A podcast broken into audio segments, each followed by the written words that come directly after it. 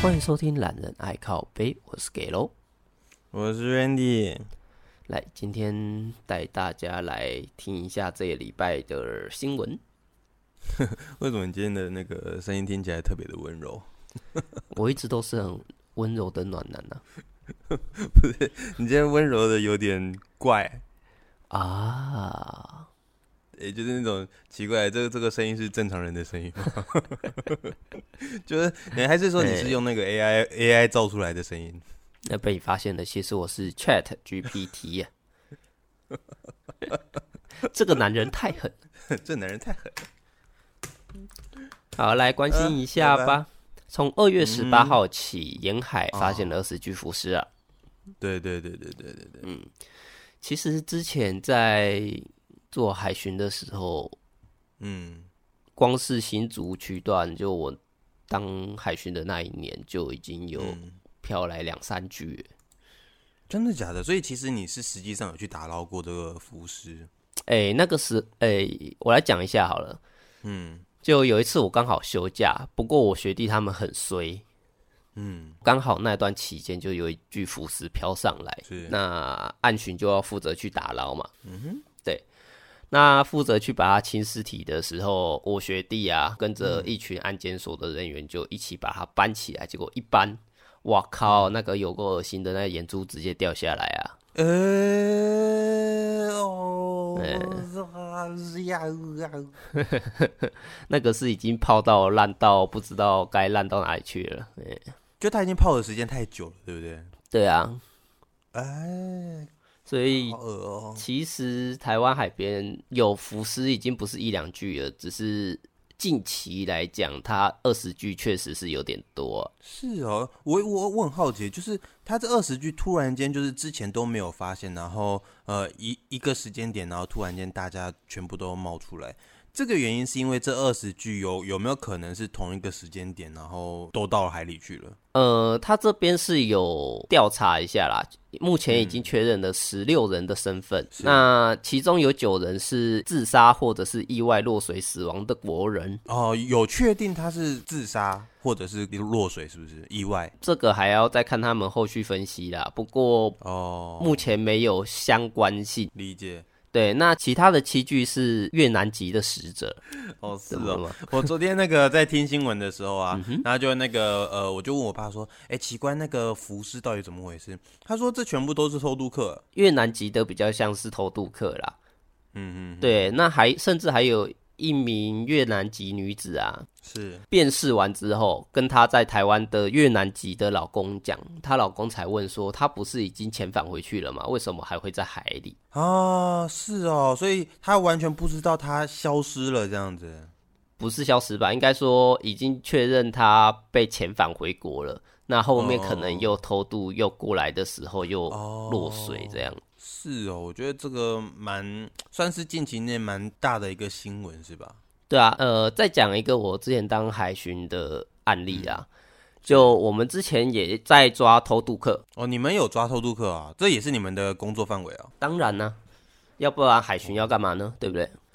哦，也也是哦。嗯，好，那在我们抓偷渡客的时候，有一次就是有一艘舢板在海上飘着。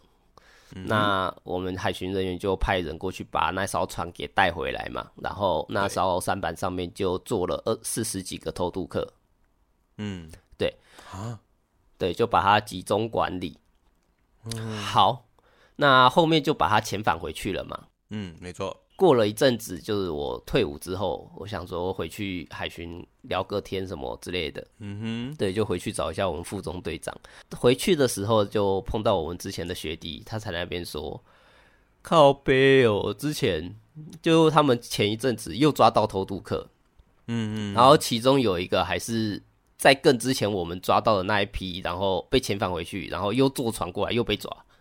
同 同一个人就对了，是。哎、欸，我就很好奇啊、嗯，为什么他们那么想要偷渡来我们这？赚的钱多啊？有吗？你不觉得我们现在的钱没有那么好赚？如果你说个五六年前，我可以信这件事情。啊，基本没有吧？他们基本薪资两万六，也比越南那边的高很多呢。哦、真的哦，当然。所以他们宁愿宁愿冒着这个危险，然后过来这边工作就对了。是啊，而且。近期的外劳、外籍劳工哦，嗯，其实你要找要请他们工作也是蛮难的呢。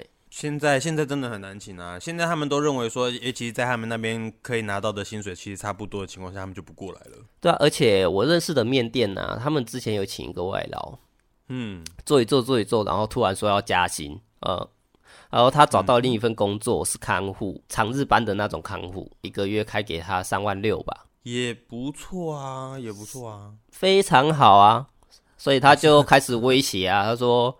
那个你不让我加薪，我就要过去做喽。啊，有加薪吗？嗯，当然没有啊。所以就真的放他去了，是不是？哎、欸，外劳一个月三万二，哎，哇，那那不少哎，真的不少哎。他的工作是洗碗哎，洗碗也很累的啊，真的。呃，虽然我知道洗碗累，可是他的工作时间是十一点到一点嘛，嗯，然后再从晚上的六点到八点嘛，对。对，好，然后他迟到那些的都不会扣钱哦。那天做的业绩有到，还会加薪哦。是哦，应该说发奖金呐。可是，在这样的条件下，他还是选择呃，不好意思哦，那边钱比较多，我要走了。哎，说实在的，照这样子算下来的话，其实这间面店是不是去买一个洗碗机会好好一点？呃，对啊，所以他们不加薪，就是为了把那钱拿去买洗碗机啊。哦，对嘛，我想说这样子不是划算很多吗？然后之后也不会哀哀叫啊，对不对？主要还是你还是要有一个人去放碗啊，洗碗机没有你想的这么轻松。嗯、最起码，最起码你不用花一个人力在那边，对吧？是啊，呃，对呀、啊，是啊，应该是说这样子就是少了一个人，然后其他人变得更忙一点这样子。对，是没关系啦，是没关系啦。是啊，哎。所以，二十具浮尸啊，说真的还蛮多的，超多的。我那个时候听到，我都觉得好好恶，尤其是你又跟我讲说那个眼睛会掉出来这件事情。对啊，而且之前他们也会有那个，因为在海边嘛，所以变成说是海巡跟侦察队两个合作，所以变成说侦察队拍完的照片也会回传到海巡这边做记录。欸哦，看到那个照片真的是、嗯、哦，好嗨哦，好嗨！你嗨什么？哦天哪，你们是不是有一种很奇怪的变态心理啊？会会喜欢看夺魂剧的，应该都不排斥这种照片吧？嗯嗯，那那那我实在是不能理解。好啦，嗯、去海边玩还是要小心一点啊。像我晚上都不会去海边，因为你晚上去海边虽然很浪漫，可是突然来个大浪帮你卷下去。嗯，那个你基本上就是没救了。定的啊，而且海海很漂亮，嗯，可是它危险程度也很高。对啊，你光是在白天，你被卷下去，你能不能看得到人都是重点的。嗯，更何况是晚上。是的，是的，没错，没错。是啊，所以还是小心注意，生命诚可贵啊。嗯，好，没错，大家小心。嗯，好，再带来下一则，电价要调涨了。嗯，我们每到夏天的时候，都是我非常痛苦的时候。你说嘛，不开冷气嘛，太热；开冷气嘛，你心痛。对啊，开着冷气就会想想北极熊，然后再看看自己，那我还是开着冷气好了。对，有一个比对心态是吗？没有啊，至少我看不到他嘛，可是我看得到我啊。可以理解，我觉得你这个解释非常非常棒。嗯，好，那来讲一下这一则哦。电价调涨，四月开始正式上路，平均调涨十一趴。哇，十一趴超高的、嗯。可是啊，其实如果我们一般的用电量，就是我们正常使用电费的用电量是在七百度以下的话，是不会被调整到的。哦，还有分那个集距是吗？是的，所以这次调涨的最主要的还是那些用电的大户啦。工厂啊，然后百货啊，工厂、百货或者是公寓大楼等等。啊，对对，然后有那种空调的啊，那种的就会。嗯哼，那为什么这次电费要调涨呢？主要还是乌俄战争呐、啊，国际的燃料价格居高不下。没错，没错。嗯哼，对，那为了回应这夫涨博啊，许多的国家其实早就已经调涨电价了。哦，对，那。台电这边呢、啊，去年光是去年税前的亏损额就高达了两千六百七十五亿元呢、啊。哇，真的是极其高啊！对啊，所以他真的是 hold 不住啦。对，所以我们不能怪他啊，甚至于说，其实我们在之前就已经确定说，我们把那个核电厂用掉了之后，我们一定会有缺电的问题哦。大家如果说今年在夏天的时候突然间缺电什么的，也真的不要怪政府，好不好？对啊，所以能开窗户 尽量开窗户。那冷气就不要调到二十二、二十四度，那个你真的是要冷到什么 什么程度？真的，我像我们家里的话，我们开冷气通常就是开的是二十六、二十五度，差不多就在这边停停住了，不会再低了。对啊，我就是开二十六度，然后搭配电扇，那个就其实已经够你冷的嘞。对对对，那我刚刚说，你刚刚不是说那个呃，就大家开窗户吗？其实我觉得还好，因为你开窗户有时候其实并不会比较凉，有时候还会比较热。哦，就是看你的居家环境的啦。嗯，对对对对，我觉得那个呃，之前我在那个公司上班的时候，有一个东西蛮好用的，它是什么？循风扇、循环扇？没有没有，它叫循风扇，它不叫循环扇。哦，所以就是另一种新的。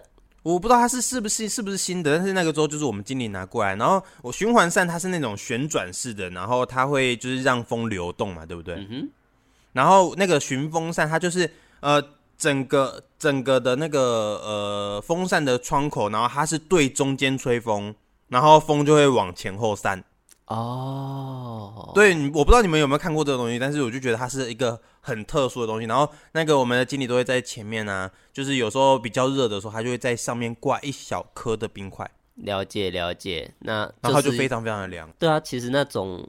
就是小小的设计啦，就可以让你的室温降了好几度了。那如果怕麻烦，你真的想要吹冷气的话，那你也可以去查一下哪一台冷气的变频，而且能源效率一级的冷气。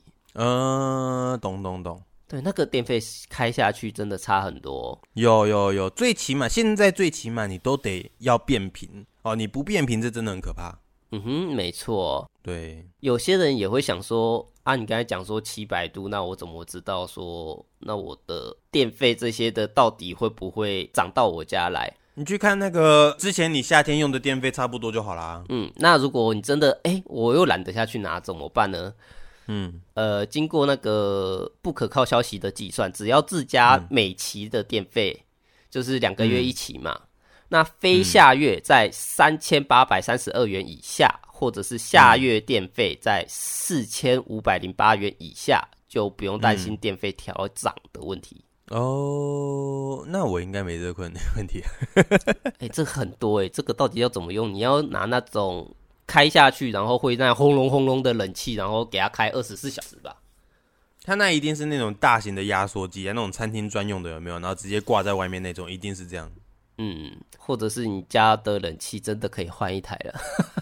是的，没错，就换吧。对啊，哎、欸，两个月多一千块，嗯，应该说你只要买个两年，你就直接回本哎。没错，对，所以为了台湾着想啦，然后呃，为了你自己家里着想，为了钱包着想，换台冷气。嗯、那我们来聊聊下个新闻。嗯哼，我们现在有那个行人的地域污名哦，就是在台中的部分。哦，因为台中的交通呢，就是比较拥挤哦，所以呃，我们现在从今天三月三十一号开始，只要汽车跟机车不礼让行人，你礼让行人，所谓的礼让行人，就是你一定要停下来等他过哦，你不可以有那种呃差点撞到他等等的类型都不行哦，会直接加深罚则，提高到直接罚三千六百元。哇，之前不是才多少？呃，之前好像才一千二以下吧。其实我我我常常被开红单啊，可是我没有被开过这样的一个单子，所以说我不太知道它多少钱哦。但是知道说，嗯、呃，以前会比较便宜。那甚至于说，其实现在提高到三千六这件事情，在别的国家来讲，哦，我们还是算便宜的哦。嗯，是，毕竟你这个真的是很危险呐、啊。是是是是，对啊，但是我就觉得很奇怪啊！你看那个呃，这边为什么会要修这个交通法哦？就是因为有很多的学生跟那个呃族群，他们在骑摩托车的时候骑上人行道，然后撞到人。嗯哼，对，本身骑人行道这件事情本身就不对啦。为到底为什么会骑上人行道？因为你马路没地方骑啊，合理吧？讲的很合理，但这件事情不是合理的，好不好？对啊，你骑车的时候，结果前面一台摩托车，不对，一台脚踏车在你前面骑，是是不是感觉特别特别的缓慢？嗯哼，嗯哼，没错，真的，真的，真的。如果是我骑脚踏车的话啦，嗯，哇靠，那个压力极大的，你知道吗？你整个路队长哎，你只差没有举一根旗子带着哎。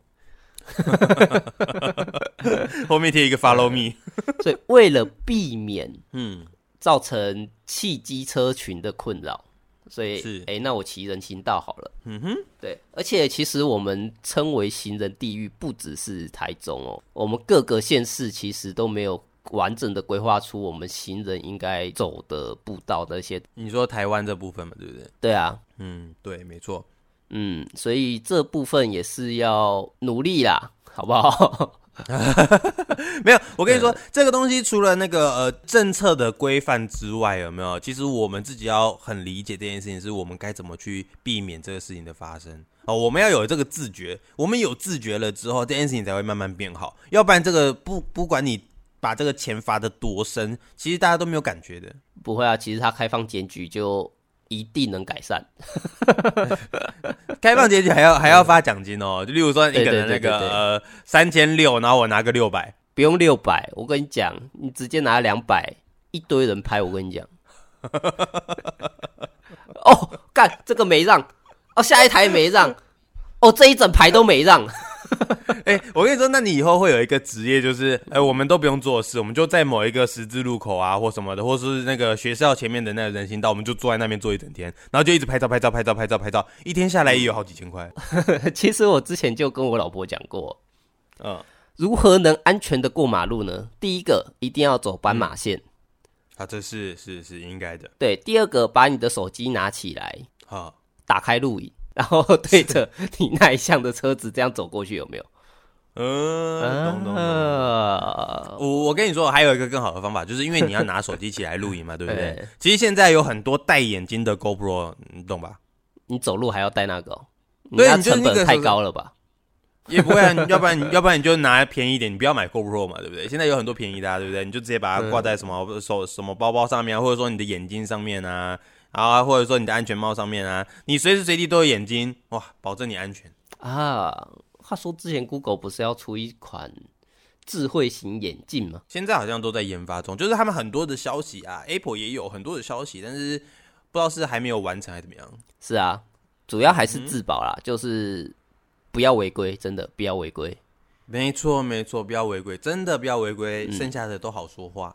对，你跟我都守法，那我们两个之间就不会有问题了。嗯，除非有第三个人。啊，第三个人也守法，那照理说是也不会有问题啊。对，好啦，就是大家跟我们一样哦，就是人人守法啊，我们都是极守法的人呢。对啊，毕竟三千六哎，你就是相当于直接在那什么高速公路上面直接超速了，有没有？对啊，就是这个钱真的是不好赚了，好不好？大家都觉得这钱不好赚，那我们就留着用嘛，好不好？嗯，是的。对，你不要拿刚拿个六千块，然后立马就吐给 吐完去给政府。好，那我们来看下一则新闻哦，又要讲到那个爸爸妈妈的教育问题了，好可怕哦。嗯，有个新闻啊，他说。小六生手机被禁，然后他就轻生了。我之前好像怎么感觉好像也看过内地有新闻，也有说过。其实很多哦，现在那个因为知识太过于普及哦，还有就是手机太过于普及了哦，那个很多的小朋友现在不懂得怎么使用手机，导致他现在这个手机一离开他，好像是要了他的命啊！什么大重对对对对，什么重大的事情都发生了，我觉得很可怕哦。哦，我简单说一下哈，就是说。呃，这个新北市啊，它有一个小学六年级的学生啊，因为他被父母责备说花太多的时间去玩手机了。那父母都当然都希望说能够保护一下小朋友的眼睛啊，或者说培育一下他使用的时间，让他多看点书啊等等类型的。结果这个小朋友因为一时间的想不开，就坠楼轻生了。这个真的很可怕。哎，他走的走掉了吗？走掉了，走掉了。哎呀。就是我觉得很很可怕的一件事情是，现在手机这么普遍哦，你不给小朋友手机也不对，因为他会被同学们给排挤嘛，对不对？可是你给他给的太多了，他又会影响到其他的部分，例如说可能课业啊，例如说他可能会影响到自己眼睛啊、身心状况啊。这到底该怎么去取决这件事情？就让我跟我老婆重新再深深的讨论过了一遍，就因为看了这个新闻。所以最主要、最主要的原因还是差在学校里面到底适不适合让他们带智慧型手机过去吧。我觉得这个已经不能够避免了，因为我们我们没有办法去确认这件事情到底适不适合，因为我们大家都知道说，呃，一定有这个需要，嗯哼，然后我们也很希望一定去禁止他们，可是这件事情已经禁不了了，要不然就那个啊，直接规定只能带傻瓜机呀，带 带傻瓜机，我看这很难的啦，呃，要不然就给你带个什么 Nokia，哎，不对，Nokia 就傻瓜机嘛。对，傻瓜机就是 就是你无网络状态的机子，对不对？对，要不然就是我们之前的什么掀盖手机嘛，顶多就给你多个拍照功能嘛，哦、然后在上面再加个 GPS，我觉得这样就很够了吧？嗯，我看这个实现起来有点难，会吗？因为像、嗯、我觉得很难，像我侄女，她就有一只手表，小米的，嗯，你就可以真的可以把它，呃，它有点像 Apple Watch。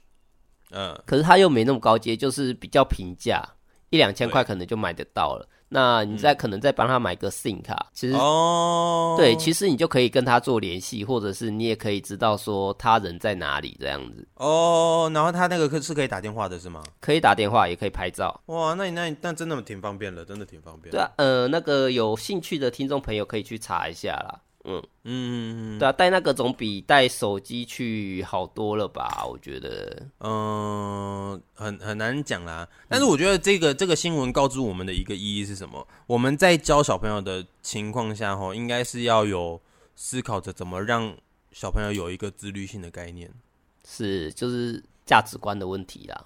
对对对，你你不要让、嗯、我们不要过度的去限制他，可是我们要让他理解到什么时候可以用，什么时候不能用。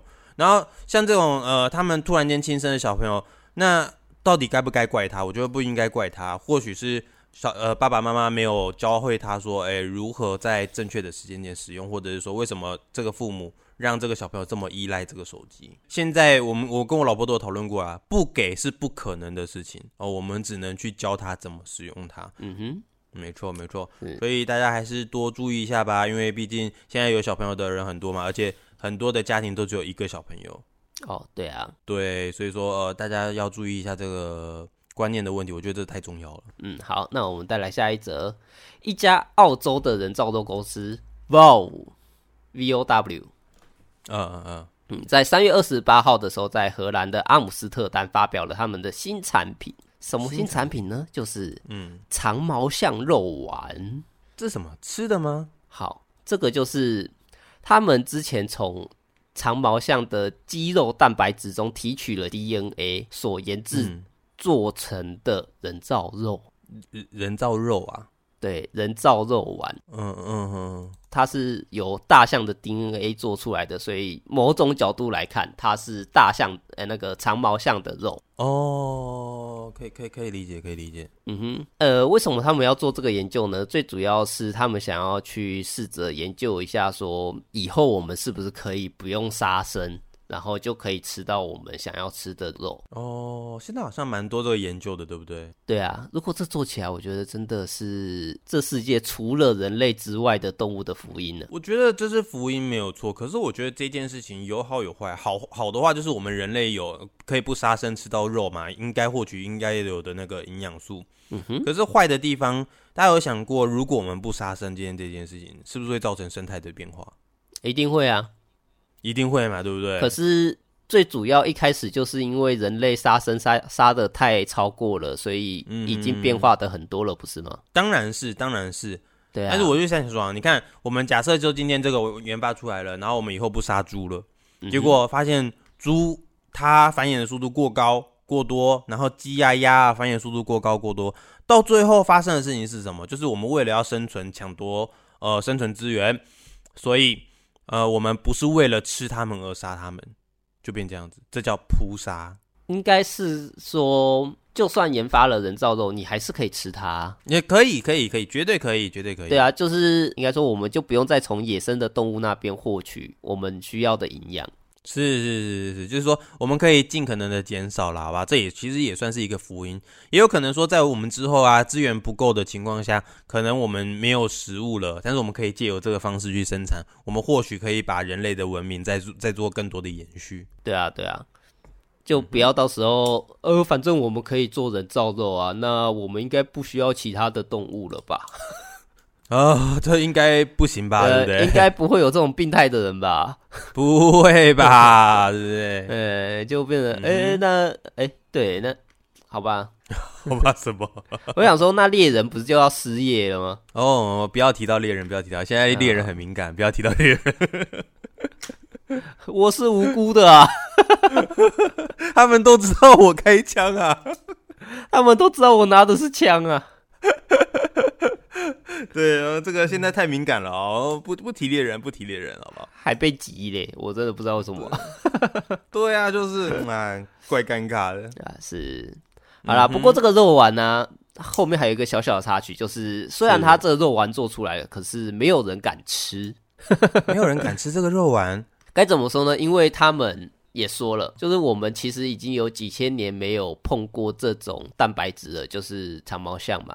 嗯嗯嗯，对，所以他们也不知道，他们吃下去的话，他们的身体会有什么反应。所以就是还没有做人体测试是吗？对，就是虽然它做出来成分也分析来，嗯、确实也是长毛象的肉，可是，哎，就嗯，啊，是哦，对，就因为不知道吃它会不会得病啊，所以没人敢吃啊。哈，那就是说，靠，那之后怎么去验证这件事情？没有啊，他们最主要只是要做出一个标杆，说我们已经可以复制出我们要的特定物种的肉出来了。哦，可以，他他我们有这个技术了，但是现在能不能吃不知道。对，那他们公司其实还有生产另一款人造肉，就是鳄鱼肉啊，鳄鱼肉哦。哎，不过他们鳄鱼肉应该就是有有在吃的了啦。哦，就鳄鱼我们可以接受吃它，长毛象不行，因为鳄鱼比较近代的肉嘛。那如果确定它的基因序列都跟我们正常的鳄鱼肉相似，嗯、就没有什么问题的话，嗯、那吃下去应该不会有问题啦。哦，好吧，我不太能理解，我我可能可以接受长毛象的肉。那对啊，如果说，欸、如果说他之后那个出了一个叫做什么呃制造用人肉，我我可能会犹豫一下，我可能纠结一下，我好像不太敢吃人。这个应该没办法，因为就跟动物一样嘛。呃，动物咬了人之后，你就要判定他为判定他死刑嘛？就是你吃了肉 人肉就会上瘾，有没有？哦，有有有有有这个有这个说法，没错。就你吃了人肉，你后面就会开始吃人肉。嗯，可怕。对，好，那如果对这个长毛象肉丸有兴趣的话，它会在三月三十号的荷兰科学博物馆开始进行展出。啊，它只是展出哦，它不是试吃啊。我不是说了没人敢吃吗？啊，我我怎么知道他会不会开放式制作，就有一大堆人去？对不对？没有啦，他们就是要给人家看看他们有这个技术做出了这个肉丸啊。哦，好好好，我懂了，嗯、我懂了。对啊，不过确实也有人下去烤这个肉丸，嗯、然后烤出来之后，他说它的味道闻起来很像鳄鱼肉哦。对，大象的肉闻起来很像鳄鱼肉，长毛象的肉，嗯，对。烤出来之后，嗯，好像跟他们家做的鳄鱼肉还蛮像的。是哦，我我会不会会不会有这个可能？就是其实肉烤起来味道差不多。嗯，就是要看吧，就是看它像鸡肉、田鸡肉还是什么肉吧。好，我们期待那一天的发生，好不好？是啊，好，那我们今天的节目就到这边啦，谢谢大家收听，我是给喽，我是 Andy，谢谢大家，拜拜，拜拜。